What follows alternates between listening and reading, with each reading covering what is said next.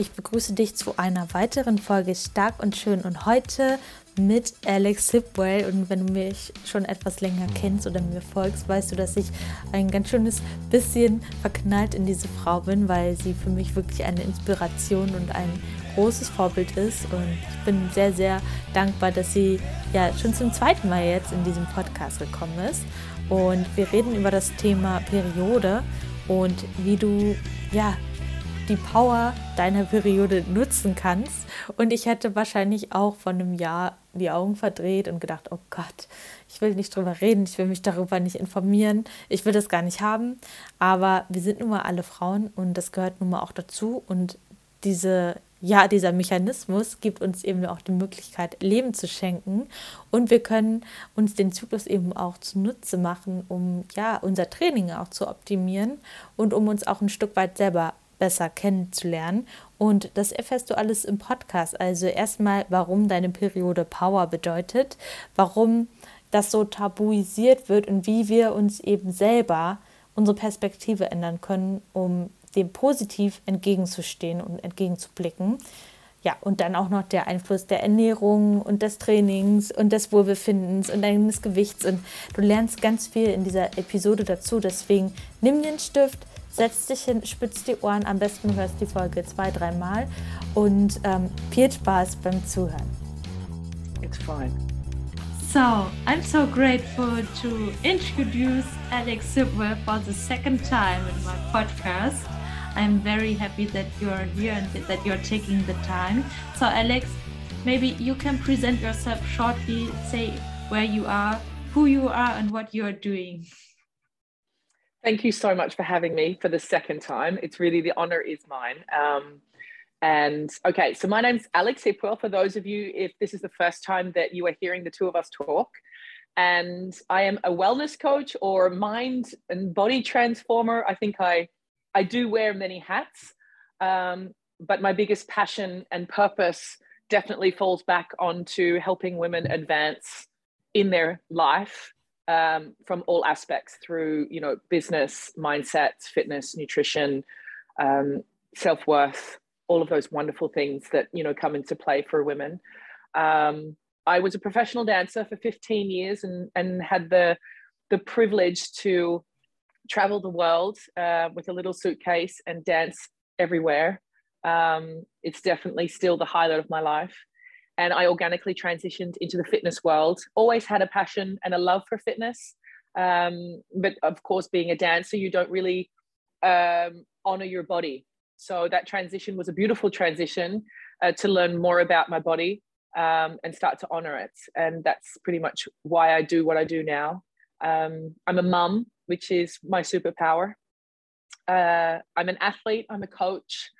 Um, yeah, I think you'll learn a little bit about me throughout this podcast. Uh, so, yeah, once again, the pleasure is mine. And I feel very honored that you want to talk to me and share with these wonderful ladies who are going to be listening. Yeah, Thank you so much for introducing yourself. So today we have a specific topic, the power of the period, how you call it as that. So maybe um, to start, why do you call it power of the period? um, it actually fits in with Power Girl, doesn't yes. it? So, um, okay, the power of the period. This is such a deep topic and still a very, very untouched topic. So, what we talk about today is still based on very little research um, because no one likes to go there. So, when it comes to researchers, you will notice that any research, if you dive deep into it and you're reading into it, it will be based on men. There'll be 13 athletes or 13 people. And if you actually look into it, it will be men. And even today, we're seeing it. So it's really disappointing. The reason for this is because we have a menstrual cycle as women and a cycle that has four different phases or five, depending how you look at it. One of those phases is the period.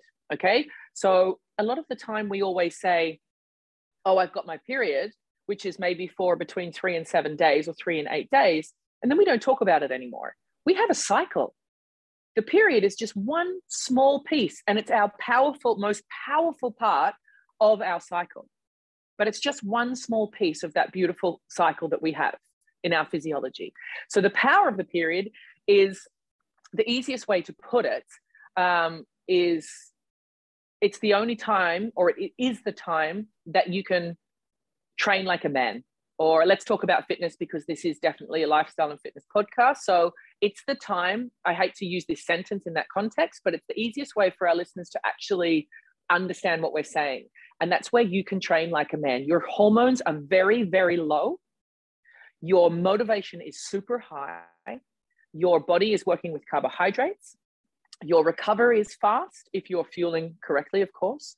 But it is the time where you PR. It's the time where you mentally can push.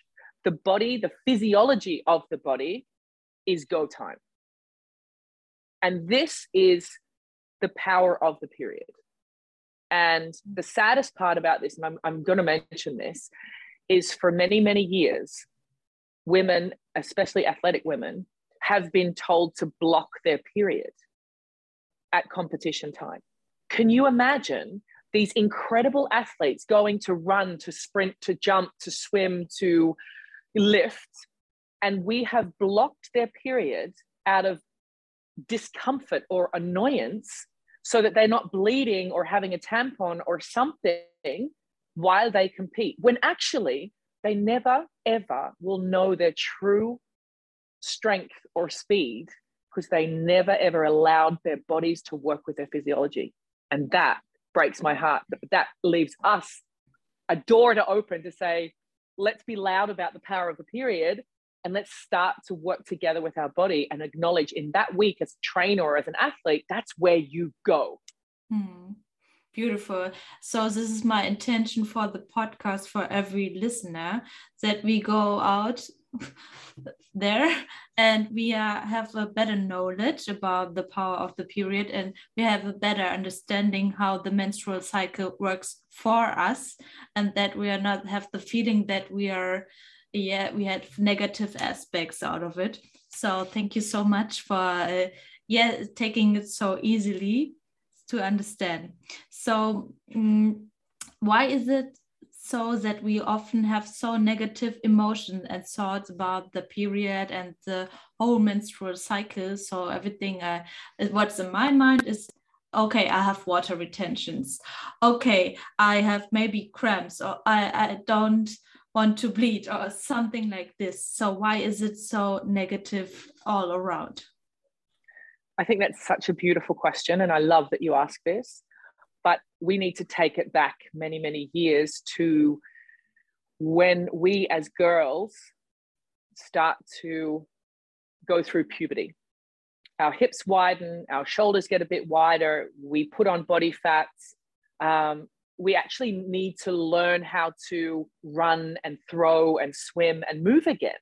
So the percentage, the statistics show that women stop or ch- young girls stop sport when they start to get their period.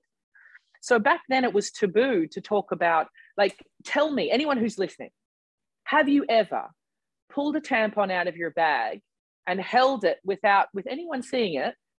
Have you hidden it in your hoodie have you pulled your sleeve down over your hand? Have you hidden the fact that you are going to the bathroom to change your tampon? Why do we not talk about this? Why is it so embarrassing that a girl has a natural form or a natural um, uh, cycle every month? This happens every month, and no one talks about it. It's something you don't talk about. And I'm 41 years old, and it took me 38 years to be able to say, even to my boyfriend oh um oh i've got my period this week mm. to say period out loud like i want everyone to actually if you're listening right now i'd love you to sit there and go period say it out period. loud we're going to say it at the end of power to the period we're going to say it at the end of this um, podcast because i know yeah. maya that you have your cheer squad when it comes to yeah. power girls so it does come down to starting there now as we get older it's due again to the lack of research. We just don't know. No one knows and there's no answers. So therefore, we close up. All right. So we close up because we don't know why we're putting on a little bit of a little bit of body fat. We don't know why our hips are getting bigger. We have water retention every month. No one has taught us that it's a because of an, um, a change in your hormones, the two hormones that are involved in your cycle, which is estrogen and progesterone. What are those two hormones? What do they do? They make your body inflamed at certain points. You know, you're getting ready to have a baby. It's the most wonderful thing ever.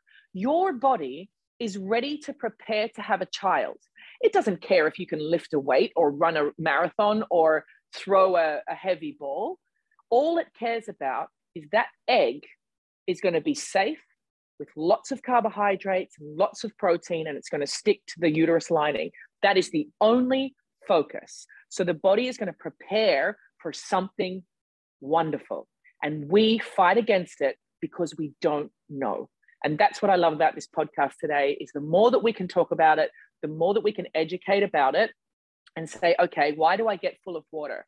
We can prevent all of those things through supplementation in good forms and the right nutrition. Okay, so um, your inflammation is going to start to happen around after your ovulation. So, around 14 days before your next period. Everyone's cycle is very, very different. We move from 21 to 40 days. So, knowing and tracking your cycle through some great apps or on your own will allow you to then say, okay, I, st- I tend to start to get um, my boobs get a little bit bigger, or I start to hold a bit of water around this date. And once you track that, you can go, okay, am I taking my omega 3? Am I taking my magnesium? Am I drinking enough water? Because you lose your feeling for thirst in your last phase. So you have to be more aware of how much water you're drinking, but not just water, water with some salt in it. We talked about that at your camp. How do I hydrate my, my body correctly? Um, and it depends on what sport you're doing, it depends on what type of athlete you are. Um, but there are some basics that we can do. Maybe we can put them in the show notes at the end. But once you learn your body, you can start to get rid of that inflammation because that's all that it is. And we tend to starve ourselves, we tend to stop eating because we feel fat. All of these things, which actually only feed those negative um, reactions of the body or the yeah. negative symptoms. Yeah, maybe we can go shortly uh, throughout the different phases, and maybe yep. you can put on some points which uh, we can consider. Yes, absolutely. Would you like to do that now? So everyone who's yes. listening, I want you to grab a pen and a paper, yes. Samaya and I, and we are going to, So, Samaya, you just shoot me a, a question if you have one throughout. Yeah. So as I just mentioned, um, we have a cycle that is very, very different. All right. So you have from 21 days to 40 days is your, is your cycle. It can be. Now, in this case, if you have a 40 day cycle or a 35 day cycle, from the first day that you have your period until the next, till the last day before you have your period. That's your cycle. Okay. So mine is perfect 27 days every month. but it took me 38 years to, to have this. I was a dancer. So mine was, you know, I thought it was cool not to get my period. I was so happy when I didn't get my period. And that was my body screaming, You need help. You need help, or we need help. Inside, we need help. So 21 to 40 days is the cycle. If you have a long cycle, so 30, 35, that's okay. It's absolutely fine. But that means that your um, the front, so the, the first phase of your um, uh, cycle is going to be a little bit longer, which is great. If you're someone who has that, it means this is a great. The first two phases are going to be fantastic. Um, and you're going to have the follicular phase, like from day one until you ovulate is going to be a little bit longer. And then always that late luteal phase, which is where the um, where you start to kind of slow down a little bit, is going to be always 14 days. Mm-hmm. Okay, so that part never changes. If you have a late, a long cycle, the front end, the first two or three phases are going to be longer, and the last one will always be the same. If you have a nice cycle, say between 26 and 30 days, then it's going to be your four phases. So phase one, two, three, and four. And around 14 days after your first day of your period is when you ovulate. This is when you can have a baby, ladies. And that means um, two things 50% of you are going to feel bulletproof. You have one hormone is very high, your estrogen hormone. Okay, it's a it's it's a it's an anabolic hormone. It's going to make you feel strong. It's going to make you feel amazing. But the other 50% are going to feel like mashed potato. All of a sudden, you're going to be like, what just happened? I feel like I've been hit by a truck, or I feel like I just ran a marathon yesterday. The only way you're going to know this is if you track your cycle. And you'll start to realize, you'll be like, oh my God, this is me. I'm the mashed potato. I am not bulletproof when I ovulate. So there's two to three days every month after I get my period where I go, how do you feel today, Alex? Okay, lighter weights. We're going to go on um, some mobility, maybe sit on the bike. I'm going to listen to my body. And that's where you start to change your self talk as well, because you're not questioning yourself anymore. You're not saying, what happened to me? I'm, I, I, my fitness sucks. I'm going to quit this program. Nothing's working. No, it's just a different phase of your cycle. And once you own that, you start to speak nicely to yourself and you start to work together with your physiology. So I want you to find out after your first phase, when you have your period, how long does that go for? Then around the 14th day, um, I would I would definitely be sexually like if you don't want to have a baby and you're not on the oral contraceptive, just be aware of that nine to 14 days there. Um, but you'll start to feel it. You'll feel a little bit uncomfortable in your lower abdomen. You might feel a bit tired. Uh, some of you might be absolutely fine. This is ovulation, high hormone um, of the estrogen hormone, and then you will taper off again. Okay, so that hormone comes back down a little bit, and that's where the second hormone is going to come into play. Your progesterone hormone is going to come up.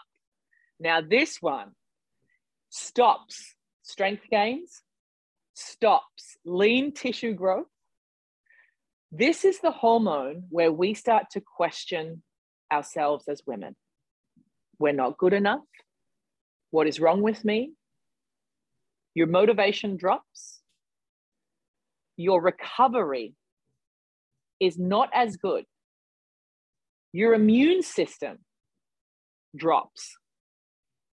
Your sleep is deprived and disrupted. So you'll find you start to wake up in the evening. This is caused by an increase in your core temperature. So if you're to track, you have an Oura ring or anything like this, you will notice that you're a little bit warmer after you ovulate.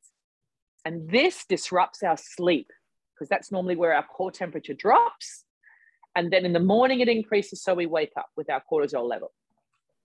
So, therefore, we're trying to do the same training as we were in the phase one in phase four, not sleeping properly, two super high hormones that are preventing, so progesterone is going to prevent the muscle from holding carbohydrates. So you're using fatty acids, which feels like depletion week of a bodybuilding competition, if you know what I mean.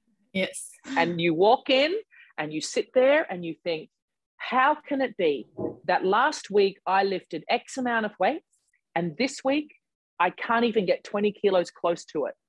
How can that physically be? Of course, it can be physically, it's physically there if you're unaware of your phases. Okay, so your phase four, phase three is kind of like an iffy phase. It's moving into late luteal, which is your last phase just before you have your period. I say, they say 14 days. For me, it's around seven. That late luteal is 14 days, but my last seven days are really when I'm in. And that is when all of your protein, carbohydrate, everything is focused on the lining of your uterus where the egg is going to attach because that's what it feeds on protein, carbohydrates. So the rest of the body doesn't get those two things.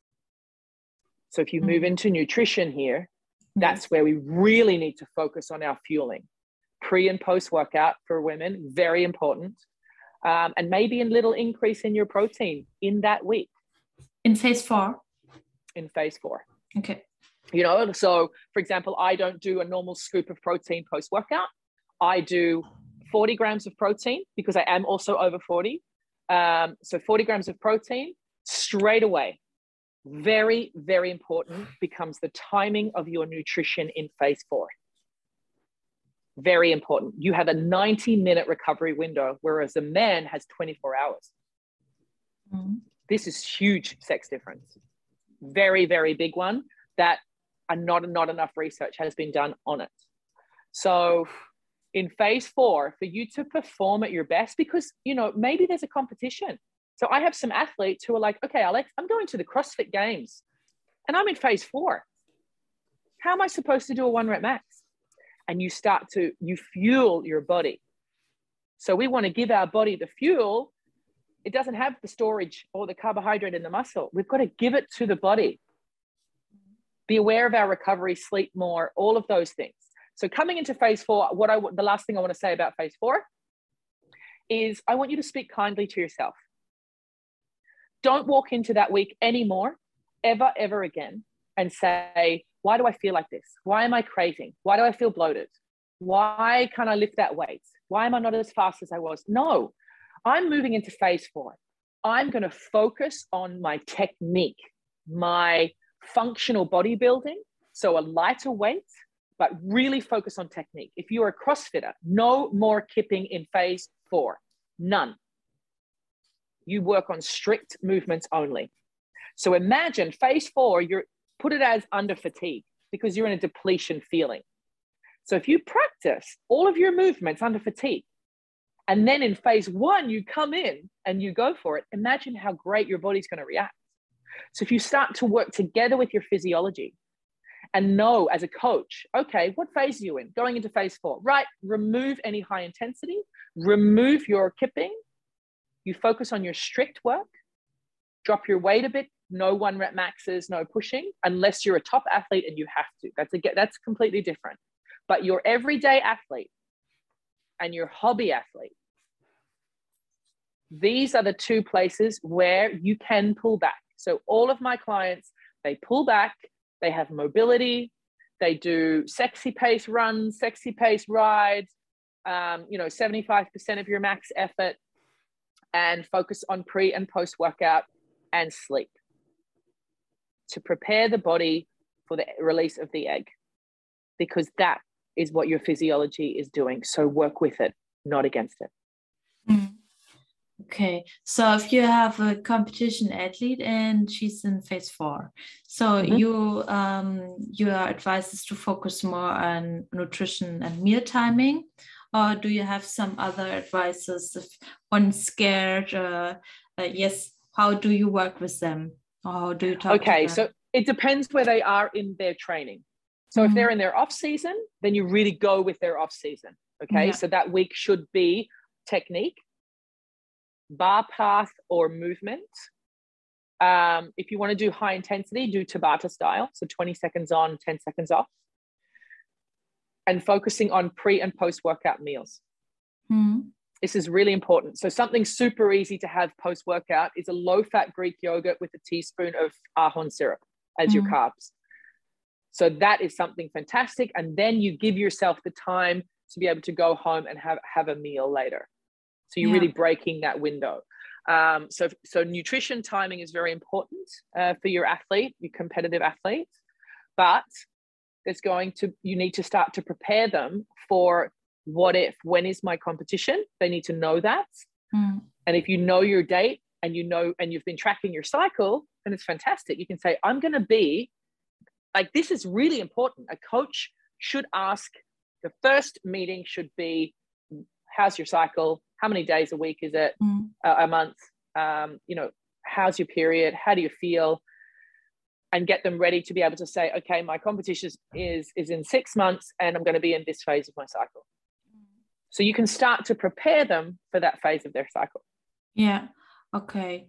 Uh, this is uh, great advice, and I, I guess uh, more you focus on nutrition timings, the less the cravings are getting. So I guess mm, some girls not uh, necessarily, not, not necessarily, not no, but it's but at least you're still getting the right amount of protein and yeah. carbohydrate into the body, um, and you're going to be your mindset is going to be good because your motivation is very very low in that last phase. I think a lot of women know anxiety and depression will creep up. Yeah. Um, so you feel a little bit more. But if you're aware of this, mm. you know, it's like I always say to my athletes okay, if you're doing burpees for seven minutes, around five and a half minutes, you're going to think, what the hell is going on? But I already told you that you're going to feel uncomfortable at that point. So when that point comes, you acknowledge it. You say, yep, I knew this was going to come. This is my body. I'm doing everything I can, yes. everything that I can to, how do you say, um, to approach it in the best way. But we don't. We overeat in salty chips and chocolate and all of this kind of stuff, which is only going to add to water retention and make you feel worse. Yes. I guess it's, it's kind to say, uh, oh, I feel uncomfortable and not to choose the word bad or it's, yeah, you, you just uh, need this to is change why. words. Yes. Yeah. Yes. Yeah. So, um, I so as me, I taken off the pill. I throw it away. Everyone so, should cheer for Maya. Yeah, but maybe you can you can share some some information about how does the pill influence the cycle and how do we get back our cycle. Yes, this is very I think a very very um, touchy question, like yeah. a very touchy topic, because I know a lot of women out there are on an OC, which is your oral contraceptive. I understand that and I respect it. Mm. What I want you to ask yourself first is why? Why am I on an oral contraceptive? Is it to stop from having a baby? That's absolutely fine and it's valid. But there are better and safer options that you can take that have been researched um, and still allow you to actually have the hormones and the actual period. Um, the oral contraceptive is taken, so you have your, I think it's your 20 uh, pills and then your seven sugar pills. Mm-hmm. So it's not real. And this is the saddest part. You're actually not getting your period. The blood that comes out is a, called a withdrawal bleed you are not getting your period. You are, your body is not having a normal cycle. And the the reason you have to take your your pill always at the same time is that kind of high release of both hormones in the morning, for example, and then it tapers off in the evening, and then a high release again, and then it tapers off. But the amounts of those hormones are kind of not really right for your body and then all of a sudden you stop taking them and the body thinks oh okay well um, i'm just going to shed the lining of my uterus because i don't have these hormones anymore. And you shed the lining. So it's not an actual normal bleed. It's a withdraw it's called a withdrawal bleed. Yes. So the benefits of what we talked about before the benefits of that low hormone phase where you you know can really put on some lean tissue and build some strength you don't have those because you don't have, you're not supporting your physiology and allowing those hormones to work with you. So, therefore, you never really know your true potential.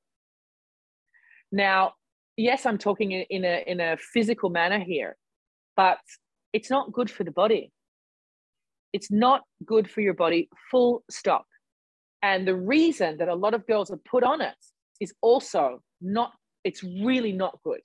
So you go to a doctor, you tell them that you have bad skin, for example.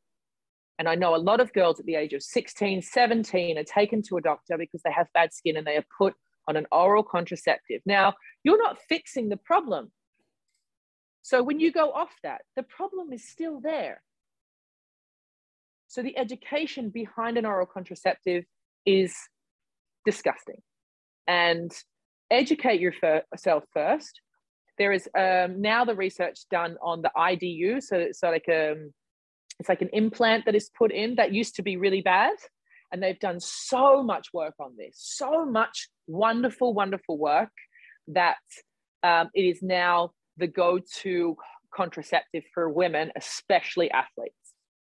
Now, if you are not, we are on a sports uh, podcast here. So, of course, if you are a um, not a super sporty person, um, it's okay it's not going to affect your performance being on an oral contraceptive.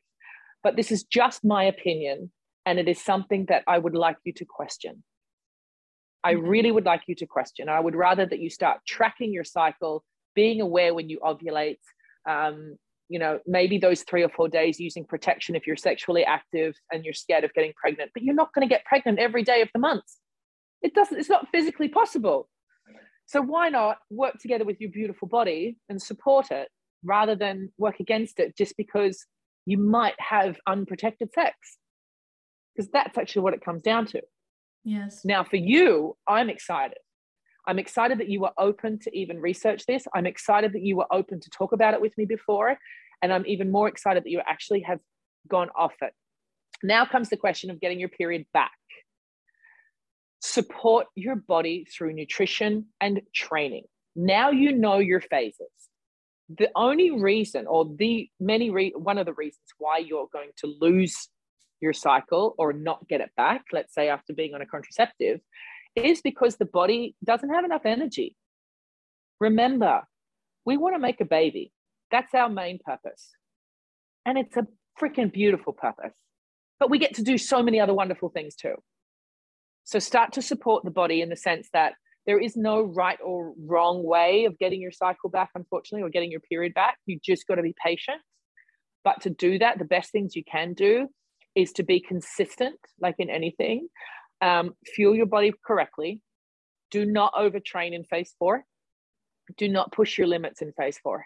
Phase four is very touchy. And I know the thing is, when you don't have your period, you're like, well, I don't know when I'm in phase four. So start tracking yourself. How do I feel? You might notice your mood change. You might notice your body temperature. You could track one thing body temperature. If you notice your body temperature starts to go up, you're like, hmm, this could be phase four if it's regular. So the body is starting to get a feel safe again. Energy yeah. intake is good. So you've just got to find your way. Best thing you can do, from my advice, is to be consistent, fuel your training for women, most important thing you can do. Never, ever, ever train fasted. If you are intermittent fasting and doing sport, stop this second. Yes. if you're keto and doing sport, stop this second. You want to fight me on it? Bring it on. okay? Do not, whatever you do, train fasted, especially if you want to have your cycle.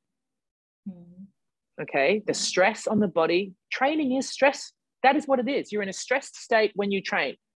So if you go into a training session with a high cortisol level and no food and then increase stress your hormones takes four days. Four days like this boom. That's mm. all it takes. Yeah. So honor your body. Be kind to yourself. You will get your cycle back. It may take time. You need to be yeah. patient yeah, it's so good to hear because I was uh, several years just fighting against my body. So I achieved uh, something, so I reached my goals, but I want to have a more friendly relationship to my body. And I guess so many uh, girls and women are out there, they might uh, go on the same journey. So I want to motivate all of the girls to honor their body. And I yeah. I smiled because you said body temperature. This is the reason why I'm on earth, because my mother, my mom measured her body temperature, but she Crazy. was ill at that time. So it was not safe. Okay. But it's okay. So it's okay. This is the reason why I'm here. So yes. Um good. So I, I want the you to maybe you can break down some uh, some tips, maybe three of them, to have a more beneficial relationship to our menstrual cycle. Something like um, affirmations, what we could say to ourselves when we when we have the feeling, okay, I I am storing water. So no, this is shit, this is shit, and then it comes to our mind. Ah, Alex Hipwell said da da da da da okay i can i can change uh, my thoughts and i can choose more beneficial ones do you have something that came to your mind um, yes but first i'm going to say every woman should be taking a thousand milligrams of omega-3 250 milligrams of magnesium, and around 40 to 50 milligrams of zinc. If you take this every single day, and I really mean this, take this every single day, your chances are very high that you will not feel any of those MPMS anymore. Thousand uh, of zinc? Thousand, no, thousand milligram of omega 3. Yes. Yes. 200, 250 milligrams of magnesium. Yes. And 40 to 50 milligram of uh, zinc. Yes. Okay. Now, this is going to help with the inflammation because that's all it is. Your body's just inflamed because um, you're about to produce an egg. So it's protection. Um, but yeah, take that and and we can we can do some affirmations for sure, but you won't need them if you're consistent with these three supplements. Drink a lot of water. Um, be aware of that week when you start to feel a bit bloated. I like to write on my mirror because the reason I do this for 36 years, I hated the woman that I saw in the mirror. The reflection of who I am, there was so much dust between the two of us that I only saw negative negative things about myself. And regardless what time of the month it was, especially when I got bloated and before I got my period, that's why I didn't want my period anymore. Because I, I hated even more how I looked in that week before I got my period. So when I wasn't getting my period anymore, I thought, okay, then at least I'm not going to feel bloated and all of this, even though it was coming from very many other aspects. So now I talk a lot to the reflection in the mirror and honor her. And sometimes there's some dust and some mud, but you know, I can dust that off. And I used to write with red lipstick because I was a dancer. So I had a lot of show makeup and I used to write a lot like, um, you are amazing. And I would try and say it out loud. And I used to really struggle. And I found that the week before my period was the hardest week. And by placing, when you high five someone, mm. you high five them like this. Do you ever notice when someone says to you something really wonderful um, and you feel good? Do you ever put your hand on your chest or on your heart? Do you ever notice that you do this? This is, I think, high fiving your heart. So I always try to place my hand on my heart if I'm not feeling good in my own skin. Mm. And I don't just do it anywhere, I do it in front of the mirror. And I look at that reflection in the mirror because you are that wonderful woman you are today because of that reflection in the mirror. Regardless what happens, that reflection has got you where you are today. And you need to honor yourself in the sense that you are going to change throughout your cycle. And if you start to learn the benefits of each part of your cycle, the only reason you're going to be discard like not very nice or disrespectful to yourself is if you try and push against something that is not possible. So if you start to work together with your body, and this has been the biggest kind of comeback or comment or feedback that I've had from my clients is I actually like phase four now. I walk into that week and I know that I'm going to do mobility. I'm going to um, stretch. I'm going to do yoga. I'm going to go for a long, you know, just like a long bike ride or a walk. You're not fighting against your physiology anymore. Therefore, you don't you don't doubt yourself because you know what you're walking into and you support like you hold your own hand you hold your own hand rather than push yourself away the only reason that you get these negative thoughts is if any of you out there which i think this is quite a high number of any of you have binge eaten uh, had like a binging session the feeling afterwards is devastating it is absolutely devastating and you chose to do that. It's because you go against everything you know is right. And you don't want to look at yourself in the mirror because you're disgusted at what you do or the choice that you've made. And why would you do this? And it's just not honoring my body. it's the same as when you will fight against your physiology in that week and wish that you were skinny and wish that you were this and wish the water would go away rather than saying, okay, what can I do or who can I get to help me support my physiology? And that's exactly what we're going to do in this podcast. So start taking those supplements and you will notice a massive change in your um, inflammation in your body.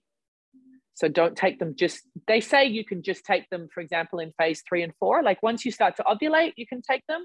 But you know what? They're brilliant supplements. So why not take them every day? Yeah. We do a lot of sport um, and take them every day, and you will notice a change in your PMS. Um, and when you walk into phase four, I want you to put a post it or a note on that day when you know that phase four starts and write on there, be kind. You're amazing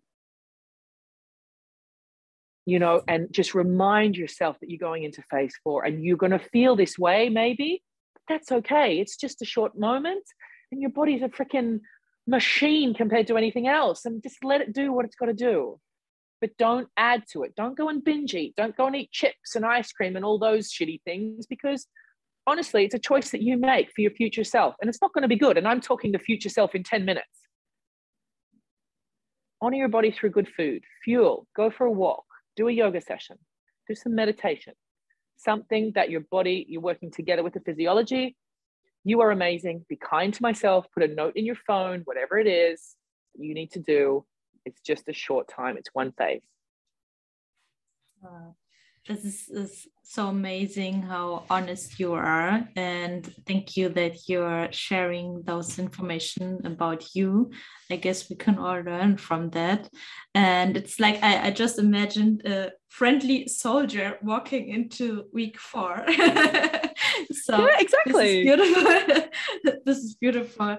So i have to to um yeah to questions for you at the end of our podcast, which go not especially go to the period. So, which impact do you want to make on women? So, you shortly uh, explained it in your introduction, but maybe you can go a little deeper because I know everyone who listens that you are talking from your heart. And I, I absolutely understand everything. So I want to know more about your mission. So, yeah, it would be so great if you want to share this. I would be honored. Yeah. Um, okay, so I just founded together with um, another girl, uh, Lifting Women. Yeah. Lifting Women is a double meaning, it's where we will rise together. And I want to, my, or our mission is to help women advance in their life so become the CEO of your life. We want to teach you about women in finance. We want to teach you women in business. We want to give you the tools to become the CEO of your life. And that comes from how do I invest my money? How do I show up differently for myself through honoring my body through movement and nutrition and so forth? What works for me? Um, how do I work together with my physiology? So when I, we this is a massive topic for us. Um, you know, business. I want to start my own business. How do I do that? How do I take the first step? And these are all blockages that I've had and experienced through my life. So, lifting women is pretty much the timeline of my life and blockages of my life, all the failures that I've put together. And I've gone, I want to give this to a woman so that she can decide and rather than she sit that a woman sits there and says, oh, how do I do this? This is where I want to go, but how do I do it? I want to change that. And I want you to sit there and I want you to say, who do I get to help me do that? Hmm. Yes. Who? And I want to build a platform, or we are currently doing this, building a platform where you can train together, you can lift together, you can learn together, you can laugh together, and we will love, we will travel, but we will have summits where we learn about business. Like, what are the first steps in starting my own business? Do I need a business plan? Do I need an investor? How do I approach an investor? How much money do I need? How do I crowd fund? All of those things. You don't have to do this alone. And it is a strength to ask for help. And I want our platform to be help where there are so many other women on there that I lift up. And because of your strengths, whoever's on there is like, oh, yeah, she's a graphic designer. I'm going to reach out to her yeah. from the Lifting Women platform. Or I need a website. And you type in there, um, you know, who who's a graphic designer who does websites. I want to lift you all up and I want to mm. give you the tools to become the CEO of your life. Oh, this is so amazing. So, what, where do you see the world with your mission? What is your vision behind that? So, I guess maybe you have a specific image in your mind which you want to create for the world. For the world? Yeah, or for women, especially. I want every woman to have in their top three values confidence and I want them to be actively living towards that value. Hmm. Yeah, short and deep, and from the bottom yeah. of your heart, I feel it. Yeah. So, Alex, yeah. thank you so much for yeah for this podcast interview this is so empowering and uh, i love that you have those steps on my journey i really appreciate this i'm so grateful so um, do you have something you want to share with the listeners at the end of the podcast where can we find you where can we um, find your coaching especially i guess this is uh, pretty uh, amazing so maybe you you would like to share this Absolutely. So you can always find me on Instagram, Alex Hipwell. Um, all of my platforms are, are, are Alex Hipwell, except for Lifting Women. Um, my online coaching platform currently is the A Team, uh, which we will change. Um, I'm not going to tell you exactly why, but uh, because that's going to promote something else. But um, we are going to change that. But at the moment, my website is Alex Hipwell. Everything you can find that you need is on Alex Hipwell. Um, and what else? Um, anything else? Did you? What was it? Was there another question you had? Maybe me? you have something for the listeners at the end. Some. Yes, I do have something for you. I do. do you know what? Priorities. I want you to set your priorities because the choices that you make and what you prioritize is the direction the, that your life is going to go in. So don't just look for the quick fix if you join, for example, um, a program or an online program, whether it be, you know, Power Girl or A Team or whatever that is, whatever works for you, if that's something you're interested in or you start something, you need to be consistent. Okay. You go to the gym once or twice, you come home. Do you see any changes? No. Do you quit? No. Never, ever. You need to be consistent. Okay. Don't cherry pick. Don't find what works for you and fit it in. And the most important thing, and I have always said this please don't let your appointment be the first one you cancel on. If you have in your diary that you have training or a workout or something that benefits your future self, please don't let it be the first thing that you cancel on. Prioritize what is good for you. And, and especially if wherever you are, make a choice. You get to make a choice. You can't change the past, but you do have control over how you react right now. Ja, boom. Alex hat so viele tolle Worte und ich glaube, ich sage dazu einfach gar nichts mehr, sondern lass das auf dich wirken. Wollte mich aber definitiv noch bei dir bedanken fürs Zuhören. Ich hoffe, du konntest viel Neues lernen in dieser Folge und was für dich mitnehmen. Du kannst es mir auf jeden Fall gerne mal schreiben. Und wenn du weitere Fragen hast, ja, feel free to reach out, um das auf Englisch zu sagen. Und ich wünsche dir auf jeden Fall einen ganz, ganz tollen Tag, ein super geiles Training.